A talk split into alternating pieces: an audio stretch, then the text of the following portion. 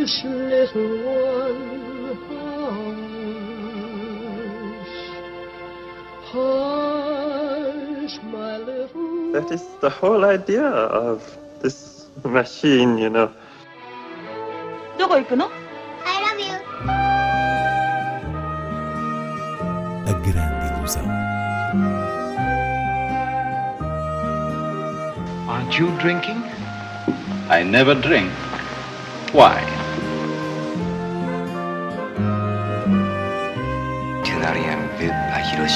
J'ai tout vu, tout.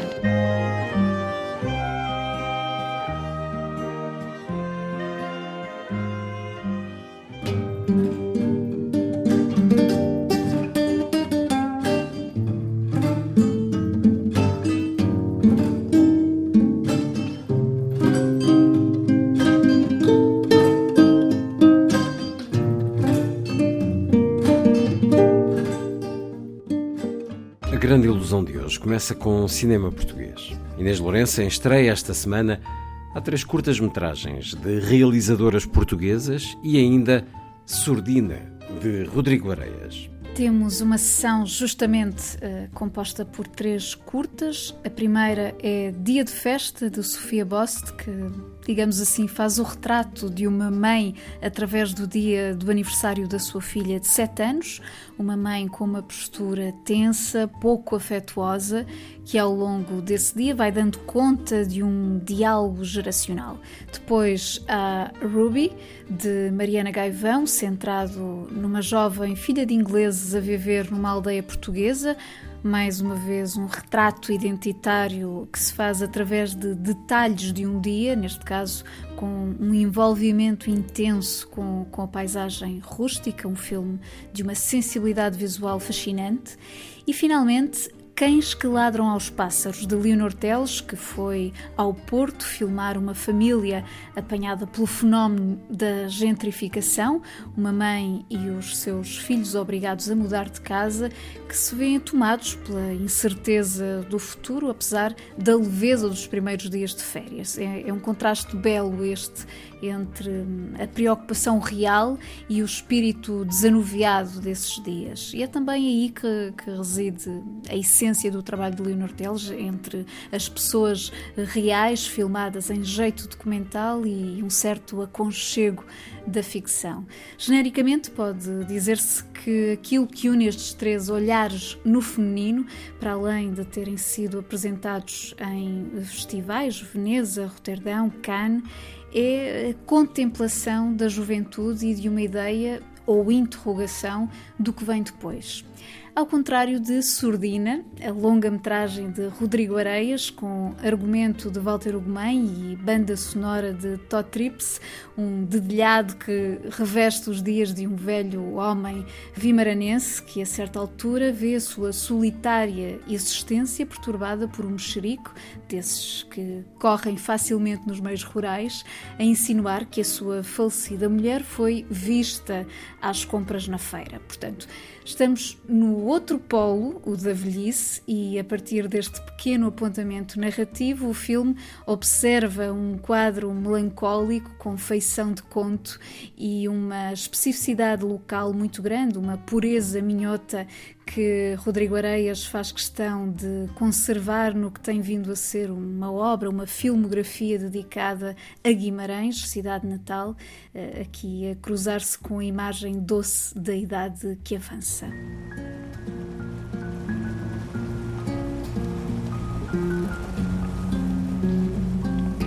Dona Migas, diga qualquer coisa. Senão o homem vai pensar que é muda. Não sei o que é dizer.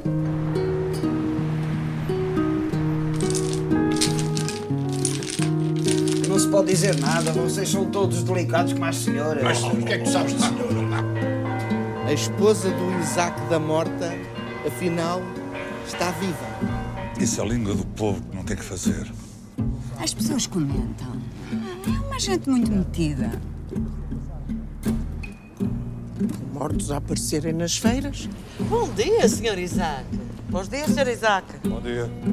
Foi à sua missa? Fui à missa de toda a gente.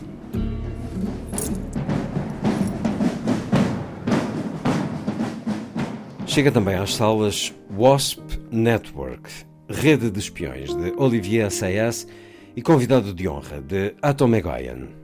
WASP Network segue a história dos agentes dos serviços secretos conhecidos como Miami Five, que nos anos 90 desertaram para os Estados Unidos, reunindo-se no sul da Flórida com o objetivo de infiltrar núcleos terroristas cubano-americanos, basicamente anticastristas, que visavam atacar a República Socialista, sobretudo procurando afetar a indústria do turismo. E trata-se de um filme que se dedica com cuidado quase jornalístico a todos os aspectos dessa operação, do contexto geopolítico, contando no elenco com Gael Garcia Bernal, Wagner Moura, Edgar Ramírez, Penélope Cruz, ela que é talvez a interpretação mais sólida, a da mulher do primeiro agente que vemos uh, desertar do capítulo que acaba por ter contornos mais humanos, a questão de uma família que fica lesada por um ato de heroísmo.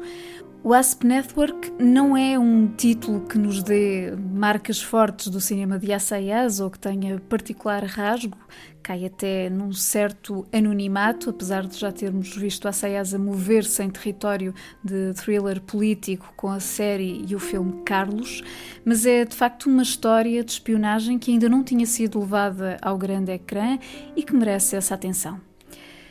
Já convidado de honra foca-se na relação entre um pai e uma filha através do escrutínio de memórias que, ao serem relatadas, vão montando um puzzle de traumas e segredos infelizmente não muito convincentes, até do ponto de vista emocional.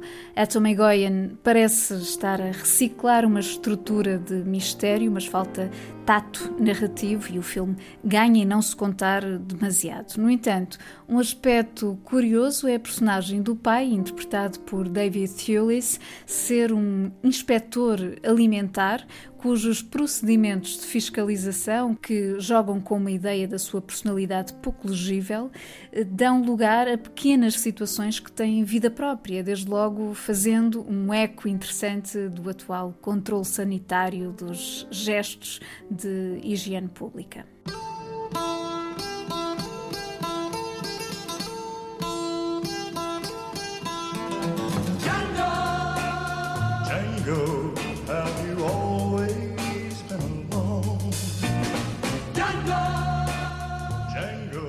Seguimos com outras sugestões de cinema. Django Libertado de Quentin Tarantino é o filme que inicia neste sábado uma mostra no Cinema Nimas em Lisboa intitulada A propósito do racismo e da escravatura. Um programa repleto de obras fundamentais dentro deste tema, que são também filmes notáveis, desde O Sargento Negro de John Ford, Palavra e Utopia de Manuel de Oliveira, Dois títulos com o grande Sidney Poitier, são eles Sementes de Violência de Richard Brooks e A Escrava, um filme raramente visto de Raoul Walsh, ou ainda Na Sombra e no Silêncio, a adaptação de Robert Mulligan do romance de Harper Lee, Mataram a Cotovia. São algumas das propostas de entre uma dezena de filmes clássicos e contemporâneos, aqui com sessões comentadas a descobrir ou revisitar até ao início de agosto. No Algarve, a segunda edição do FICLO, Festival Internacional de Cinema e Literatura de Olhão, arranca no próximo dia 15, depois de ter sido adiado devido à pandemia, com esta nova configuração a fazer com que se dê prioridade às sessões ao ar livre. Haverá uma retrospectiva da obra do cineasta espanhol Alberto Serra, incluindo o seu último filme, Liberté, que estreou à beira do período de encerramento das salas de cinema, portanto, aqui está uma oportunidade para o apanhar. E para além da competição internacional, a programação vai olhar ainda o cinema italiano, num ciclo que junta clássicos de Visconti, Rossellini, Antonioni e Pasolini, todos eles atravessados pelo conceito da narrativa contemporânea, nessa questão de base do festival, que são as relações não formatadas entre cinema cinema e literatura. Até dia 21 são estas as propostas de grande ecrã do FICLO em Olhão, com outras atividades paralelas. Por sua vez, em Évora está também a decorrer um ciclo de cinema ao ar livre no jardim do Centro de Arte e Cultura da Fundação Eugênio de Almeida, aos sábados até 12 de setembro. Em destaque, o cinema mudo, com sessões musicadas de, por exemplo, A Princesa das Ostras, de Ernst Lubitsch, e As Leis da Hospitalidade, de Buster Keaton. Terminamos a grande ilusão, homenageando o compositor e maestro italiano Ennio Morricone partiu no início desta semana, aos 91 anos. Ennio Morricone ficará sempre associado de uma forma instintiva à harmónica de Aconteceu no Oeste e, de resto, a todas as colaborações com o realizador Sergio Leone. Mas a sua obra é tão monumental quanto diversa. Estamos a falar de mais de 500 bandas sonoras para cinema e televisão e uma inteligência melódica extraordinária. Morricone Moveu-se muito bem entre o registro popular e a música contemporânea, sendo as suas composições algo tão intrínseco aos filmes como peças com respiração própria. Quer dizer, a banda sonora que lhe valeu o seu único Oscar, a de Os Oito Odiados, de Tarantino. É uma sonoridade que convoca imagens, mas tem uma vida autónoma. E digo Os Oito Odiados, como poderia dizer A Missão, de Roland Joffé, uh, O Cinema Paraíso, de Tornatore, Os Intocáveis, de Brian De Palma, entre tantos e tantos filmes de Pasolini, Terence Malick, Carpenter, Samuel Fuller, até Almodóvar, enfim, a lista hum, é demasiado extensa para homenagear Il Maestro. Escolhi o fabuloso tema de Débora de Era uma vez na América de Leone, que seria o trabalho predileto do próprio Morricone.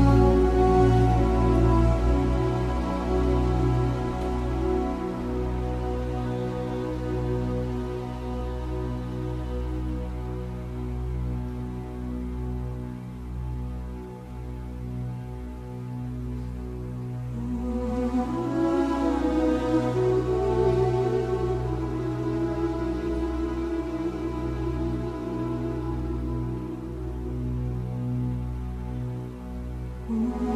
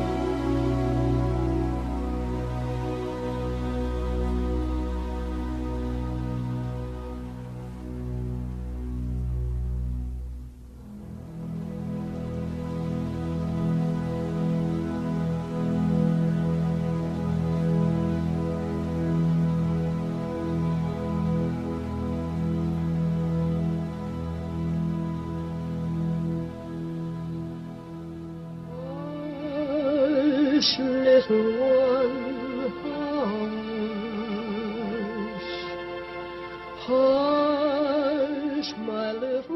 is the whole idea of this machine, you know.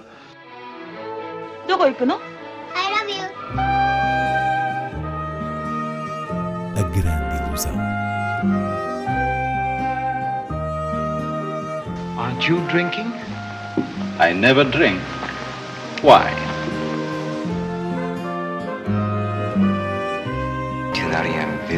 J'ai tout vu, tout.